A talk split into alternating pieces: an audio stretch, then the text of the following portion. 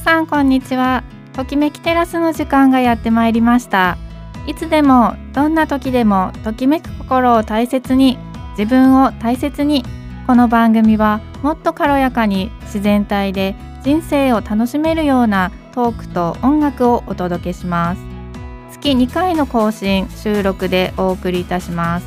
お相手は豊浦町でつぶつぶ雑穀料理教室を開催している北海道つぶつぶラボ結び屋伊予田花子とアロマテラピーと整理収納で心と体と暮らしを整えるお手伝いをしています。ラフェリーチェ小野智美です。はい。では、えー、毎日の暮らしの中で些細なことでも嬉しかったこと楽しかったことをシェアするハッピーシェアから今日も始めたいと思います、えー、では私からしてもいいですかね。はい、はい、あの先日ですね、えー、なんか朝からいろんな やることいっぱいあったんですけども全然やる気が起きなくてですねどっか行きたいなって 思ってて突然富良野まで行ってきまして、はい、もう三十何年かぶりだったんですけれども、あのラベンダーのねちょうどいい季節だったのであの行くことができて思い立って行ったという。ただそのねあの、行ってしまえばあこのぐらいの距離なのねっていう 距離ではあったんですけれども、うん、すごい香りに癒され三十何年前とはもう全然違ってですね、うん、すごい素敵なテーマパークのようになっていて、うん、もうそこら中ラベンダーだらけ。で人もまあまあいましたけども全然多分あの普段のね季節だったらもう大渋滞するって聞いてたんですけどもそれもなくてとてもいい一日を過ごしました。いいですね。あのラベンダーね花子さん前回すごい寒い時期で見れなかったのがじゃあもう満開でリベンジできたんですね、はい、できました。いいですね。ありがとうございます、えっ、ー、と私はですね服をあのオーダーメイドをしてもうすごいお気に入りの服を作っていただきました。普段私あの小柄なのでまず服のサイズがだいたいお店に売ってなくてちょっと気に入ったと思ったらサイズがなかったりあのままずサイズが本当にないし気に入ったのもなかなか見つけられないタイプなので、うん、本当に今回オーダーねあの作ってくれた方のセンスも私にぴったりなのですごい嬉しいですね。久々に本当に自分の気に入った服を着ることができたって感じがします。いいですね。それはね、うん、あの気持ちが軽やかに晴れやかになりますよね。本当に、いいな。はい、テンション上がります、ね。じゃああのお互いななんかリフレッシュしたって感じですね。はい、そうですね。はい、はい、それでは今日も30分間心地よい暮らしのヒントとなれば幸いです。お付き合いください。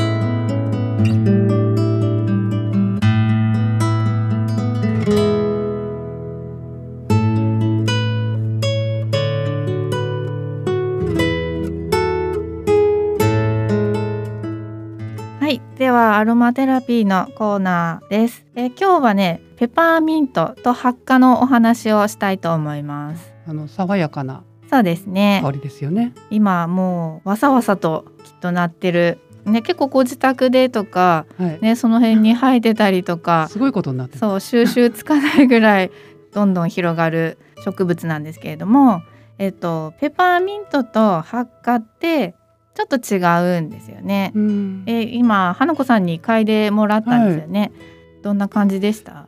そうですね。この発火、はい、発火？和発火って書いてありますけど、はい、なんかすごいこう野生的な匂いがするなっていう印象で、はい、ペパーミントの方がこうガムを噛んだ時みたいなこうスーッとこうふわっと広がる感じ、うん、柔らかい感じ、うん、っていう印象でしたね。はい、その印象通りで。あのハッカっていうのは和ハッカね日本で育てられてるハッカなんですけどメントールっていうそのスースーする成分がすごくたくさん入ってるんですよね。うん。えっ、とペパーミントの2倍の量があそんなに違うんですか？はい。メントール入ってるって言われています。そのそもそものうん。ペパーミントっていうあの植物自体が違うの、とペパーミントとシスとハッカは品種が違うんですよね。あなるほど。ペパーミントはスペアミントとウォーターミントの交配種って言われてるんですよね。うん。ペパーミントってなんかすごい色いっぱい種類あるじゃないですか。うんアップルミントだの、うん。パイナップルミントとかね、いろんなのあるんですけども両方ともですねあのそのスースーする成分うん。体感温度が香りを嗅ぐとマイナス3度体感温度が下がるっていう風にえー、言われています。え なのでこの暑い時期ーに、うん。その精油ね一滴ティッシュとかでもいいですし、垂らしてあの窓のところにちょっとねテープでピッて貼ったり、うん。扇風機にちょっとピッと貼って、涼しい風とともにペパーミントの香り嗅ぐだけでマイナス3度ぐらい。マイナス3度か5度。そううんうん。えー、すごいですね香りってね。そう。実際の温度は変わってないんですけど、自分の感じる温度として、うん。とあとそうですね内輪にちょっとねうん。つけたいうちわに一滴垂らしうん。て染み込ませたりとか、うん。そういう風にするとすごくいいですね。なるほど。う、ん。ミントティーとかってしてあげると、うん。あの消化がね良くなるっていう風に消化を助けてくれるは、ね、植物でもあるのでやっぱり夏って冷たいものばっかり食べたりとか、ね、ちょっと食べ過ぎちゃったりとか胃に負担かかること、ねうん。あると思うので、そういうのでねミントティーにして、ま、飲んであげると、うん。ちょっと調子良くなるかなと思います。うん。なるほどね。はい、まあ、ククールダウンさせながらもうん、そういった効果があればね。そうですね、うんうまく取り入れるといいですよね。はい。えっと他にはですね、あの眠気を覚ましてね、意識クリアにして集中力を高めてくれたり、うんね、な暑暑くてぼーっとするのをちょっとねキリッとさせてくれるので、あ結構勉強する時とかなんか仕事に集中したい時とかに、えっとそばにねまた一滴垂らして置いとくと本当に眠くならずに作業ができますね。でもなんかまあそれとどうかわかんないけどこうメンソレータムみたいの？はい。よくあのこめかみにつけたりとかあーなんかスースーしてうんうんうんやったことありますよ。あります。そうなシャキッとね、うん。できるんですようね。んねそのスキッとする成分があるので乗り物酔いとかしやすい方、ねこの香り嫌じゃなければうんちょっと香り嗅ぐとちょっと吐き気が落ち着くっていうこともありますね。う。ん。まあどっちかっていうとじゃあ夏向きかなっていう印象ですけども、そうですね。うん。生のとねはい。ドライのとで、はい。まあ楽しみ方もいろいろですけれども。はい。なんだろうな生生とドライのなんか使い分けみたいのおすすめありますか？ドライハーブとかだとやっぱりそのさっぱりするっていうので、うん。シュシュなんかにしても、ああそうですね。できます。うんドライ、うん、どっちでもいいかな。お風呂に入れたりとかも。うんうんあの精油になっちゃうと、あのお風呂に入れたりすると結構刺激強いので、うん植物の方を、うんあのね洗って汚れ取って、でお風呂に入れてあげたりするうんと割と、爽やか。うん、爽やかな感じで。私庭にすごいことになってるから思いっきり そうですね。入れても大丈夫か？うん、入れても大丈夫だと思います。で、うあの飲んでもいいし、うん。でちょっとねすごい本当大量なので、うん。ねフレッシュな状態で使い切れないっていう時は乾燥させて、そしたらしばらくお茶としても楽しめたりもしますし、うん。いいと思います。なるほどはい。ちょっとこの暑い暑いね時期、うんうんほんと短いですけども、そうですね。うん、こういった楽しみでやってみたいと思います。はい、ぜひぜひ活用してみてください。いそういえばあの発火って北海道多いですけど、はい。はい。あの北海道今あの世界一生産量あやっぱりそうなんだ。なんですね。あー昔は北見うんがすごい一番多いって言われてたんですようね。ん。はい。北見がすごい生産されてた後に合成香料の発火が出てきて、うん。北見がだんだん衰退してったんですよね。そう前回のラベンダーもそうなんですけど、うん合成香料で一回ちょっと下火になったんですよね。でそれでちょっと北見の方は今ほとんど作られてないようで、うん今はうん9割方かな？ほぼほぼ滝の上町っていう道東のうんうんうん町で作られてます。あそうなんですか。はい、私が昔本当その北海道旅行した時は確か、うん、北見の方はい回ってたらもうどこのお土産屋さん行っても発火のものではい、もうびっくりしたというか印象的だったのが用事の先についてる発火の用事があってそうですね。思わずお土産買いましたけど ほとんど使わなかったかなみたいな。そう、きうんと発火の博物館あるのも北見なんですけれど、あ実際今作られてるのは滝の上町で、ーまあそこはほとんどあの見学とかそういうのは全くなくて、うん。うん農家さんも5、6軒とかなんかすごい少ない件数なんですけど、作られてる量としては、うん。ほぼほぼの量はそこで作られてるっていうふうに言われてます。はい。また一つ北海道の知らないことを知れました。ね、どこでもね北見発火って食べ物飴とかねそうそうそうそう。ですねその爪楊枝もそうですけど、うん全部ね北見発火って書いているのがうんほとんどなので、うーんそうなんですよね実は滝の上町なんです。そうでしたか。ははい、ありがとうございます。い、はい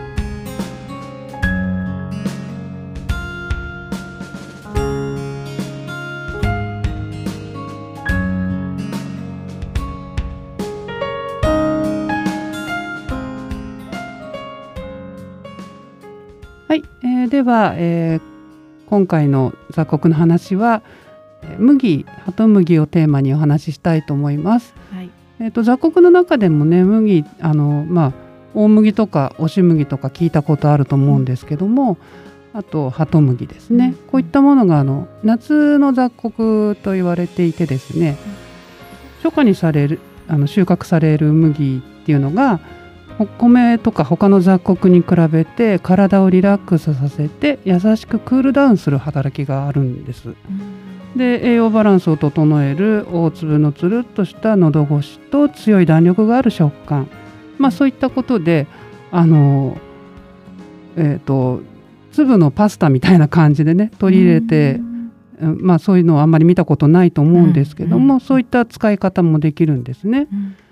栄養バランスを整えるっていうことで、えー、とすごくあの、まあ、雑穀どれもそうなんですけれども、うんこの夏のね時期に食べるといいよって言われている、えー雑穀です。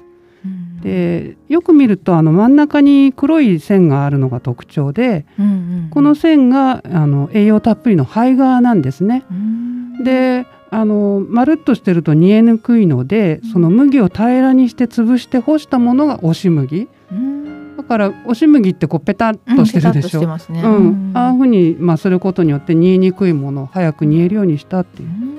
まあ、押し麦が伝統的に使われてきたんですね。はで炊き上がった押し麦がさっきも言ったように弾力があるのいで、パスタみたいな食感の粒でうん。粒パスタ感覚でうん。サラダとかうん。スープにあの活用できるんですね。うん。でまあ完全栄養のパスタみたいな感じになるんですけども、でえ押し麦、うん。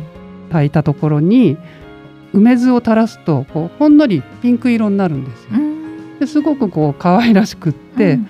それをこうサラダのトッピングにしたりして食べるとあの、まあ、見た目にもうんちょっと違った使い方っていうことで、うん。結構美味しいんですよね。そうなんですね。でそのもちもちっとした弾力も美味しいですし、うん。でまあ炊き方としては押し麦1カップに対してだいたいお水が1と2分の1カップぐらい、うん。でお塩小さじ4分の1ぐらい入れて、あの軽くまあいってもらってでそこに水入れてこう炊くんですけれどもうん。あの本当にすぐ炊けてしまうので、うん。まあ、まとめて作っといて、うん。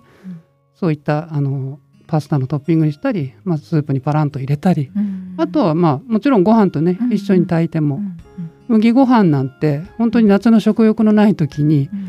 あのこうちょっともちもちっとしたベタベタっとしたのがあのなんていうんでしょう暑い時ってこう嫌じゃないですか、うん嫌ですね。だからそういった麦みたいなちょっとポロッとしたねうん。食感のものを取り入れると食欲も増して、まあ、栄養成分的にもいいんじゃないかなと思います。うん。えっと、ハト麦の方ですね。ハト麦っていうのはちょっとこうコロンと丸い方なんですけどもこれがですねあのすごい競争作用と解毒効果が強いので、うん。漢方でこの粒のことを聞いたことあるかな？翼異人って、あ聞いたこうんとある呼んでるんですうよ。ん。であの胃を丈夫にしたり神経痛などの痛みを取ったり、うん。リウマチを回復したりうん。あとよく聞くのがイボを取るとかね、うんまあ、そういった薬効があるんですよ。うんうん。あとあのハトあの化粧水なんかにハト麦入りってあるでしょ？入れます私、うん、あ入れます、うん、あれはですねあの体の中を肌から美しくする美容効果が期待できるる食材なんですよね。うん。まあ、シミとかね肌荒れ老化を防いで美しい肌を作ってくれるっていう、まあ、うん。そういったハト麦ですね。うん。ううんん、で脾臓脾臓の働きを強めてくれるそうなんですよ。まあ、それでシミ予防になったりうん。肌荒れを防いでくれたりっていうことみたいです。そうなんでうん、食べ方としてはまあご飯に混ぜたりお粥に混ぜたり食材としても楽しめます。うん。押し麦はよく売ってるの見ます、うん、でもうほんとご飯にね一緒に炊くしかイメージない、う んでおねほんともちもちしてる感じは分かってはいたんですけど、やっぱりその、ね、料理に利用するっていうのがね、なかなか、そうですようんね。思いつかないっていうか、うんなんかどうしていいか分かんないってうんいうのがあるので、ねその梅酢うん、ピンクになって可愛いのちょっとやってみたいなって思いました。本当これおすすめですよ。何にでもかけてね、うんあの彩り良くなるし、そうですね。うん、独特なあの食感は、ううんんいいですよ。サラダもね、うんなんかこうバラエティーに富んだサラダができるので、うん。ぜひやってみてください。はい。えー何度も言ってますけど 梅酢が本当にこの時期はい。あのとっても 効力発揮するのでダブルでいいんじゃないかなと思います。そうですね。うん、あとハトムギの方はハトムギだけで売ってるのって見たこと、そうですね。今なんかこの雑穀の中にうん。まとめて入っちゃってたりとか、はまあでも結構あのレアないとこ行くとうん自然食品とかうね、ん売ってますけどね。ああそうなんですね。うんなんかもうハトムギなんかおお茶のイメージしか。ああそうですよねうん確かに。だからきっとそのあのねそういう美容効果で化粧品なんかに入れたりとかいうのはあるけど、あの硬さなのでね、うんあれをこう食べるっていううなんて言うんでしょうね。うん イメージは全然なかったですね。だ。からあの炊き方としては、うん。前回お話しした高きびなんかとね、うん。同じでやっぱりあの硬いのでうん。圧力鍋で炊いたりうん。うんするんですけれどもこのハト麦とひよこ豆ってあるんですけどもはい。それをあののカレーがあるんですよね、うん。うん、これがとっても美味しくってですね、ううん、あの夏の定番メニューっていうかね、うん、そういう風にしてあのちょっと毛色の変わった、うん、取り方をするとうん。ああこうやって使えるんだなっていう。うん。今度あの食べてそうですね。もらいたいですね。ぜひまた作ってもらおう。はい。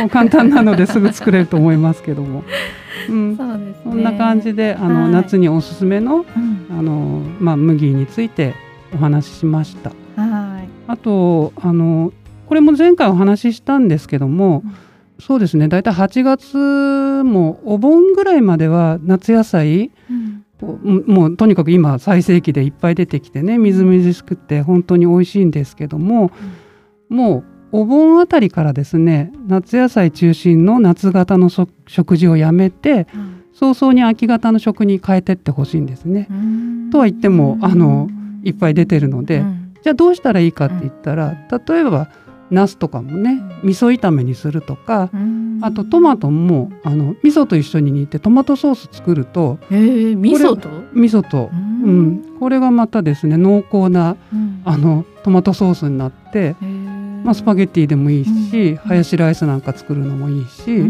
万能調味料となるので、まあ、そういう食べ方の工夫ですね。うんでこれをすることによってあのく冬に風邪ひきにくくなってうん。あと、まあ、花粉症の人は本当に春先にうん。秋型に変えていったことで花粉症が和らいだっていうのはもう本当に多くの人が言ってることで、うなんそういった食べ方もあるので、うん。ぜひ。はい。ちょっと。じゃあちょっとお盆過ぎたら生で食べるよりは火を通して食べた方がいいってことですね。うん。でその、えー、と陽性の強いものですねだからうんお味噌なんかもそうなんですけども、うんそういった調味料とうまく合わせる、うんそういう食べ方をおすすめします。わかりました。はい。ぜひやってみます。それならできそうです。簡単ですのでやってみてください。はい、ありがとうございます。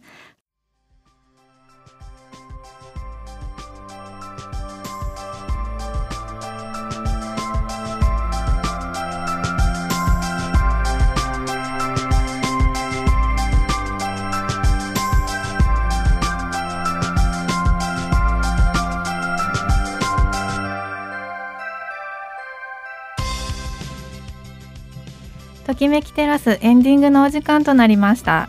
はい。まあ今日はやはりあ夏暑いということでお互いなんかクールダウンするような話でまとまってたような気がするんですけどね。そうですうね。ん、暑い夏をどう涼しく。快適に過ごすか、うんなんかヒントになればいいですそねう。ですね。ありがとうございます。はい、えー皆様からのメッセージをお待ちしています。メールアドレスは七七六アットマーク y ラジオドットインフォ七七六アットマーク w i r a d i o ドット i n f o ファックスはゼロ一四二八二三四九九ゼロ一四二八二三四九九までお寄せください。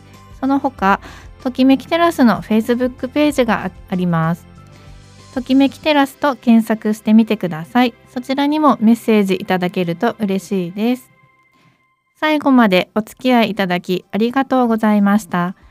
皆様に少しでもときめく健康的な暮らしのヒントとなれば幸いです。ときめきテラスお相手は伊予田花子と小野智美がお送りしました。